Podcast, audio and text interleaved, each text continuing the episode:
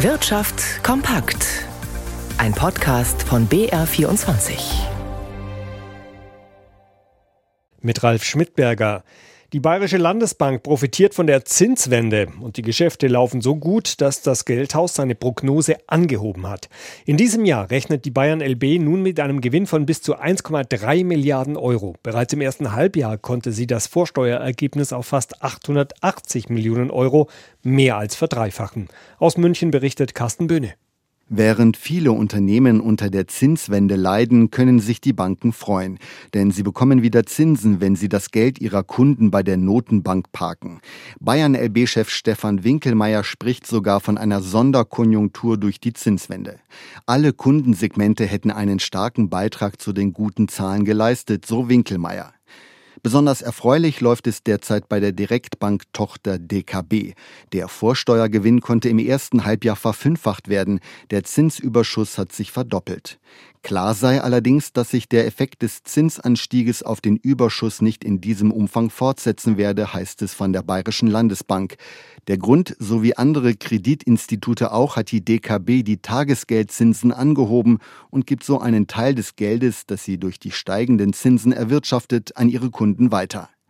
Bayern LB-Chef Winkelmeier betonte noch einmal, dass sich die strategische Ausrichtung des Konzernes bewähren würde.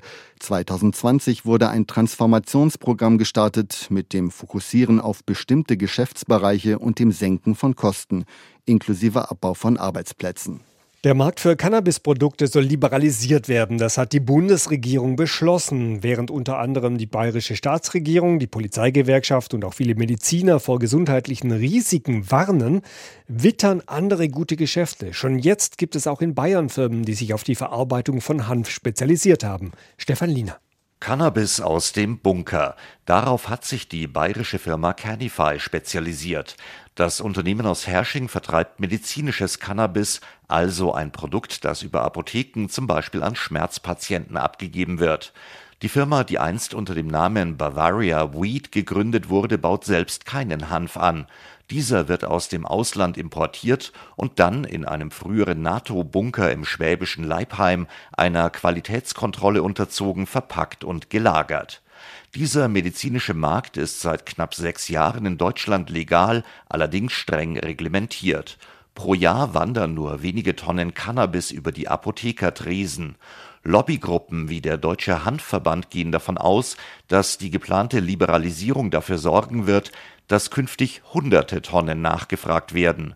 Bei Canify heißt es, man werde aber ausschließlich beim Geschäft mit medizinischem Cannabis bleiben, ein Verkauf an Privatkunden sei nicht geplant.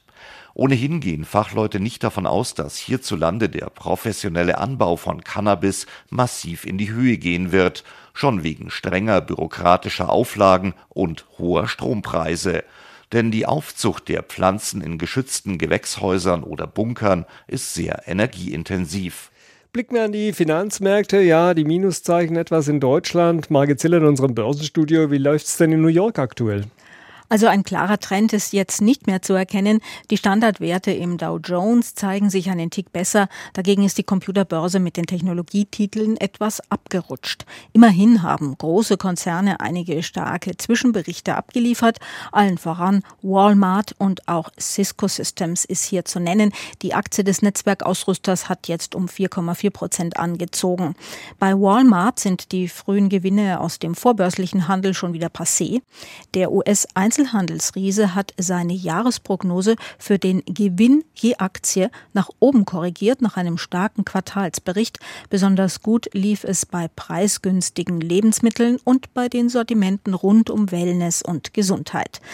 Der DAX muss jetzt doch um die Marke bei 15.700 Punkten kämpfen.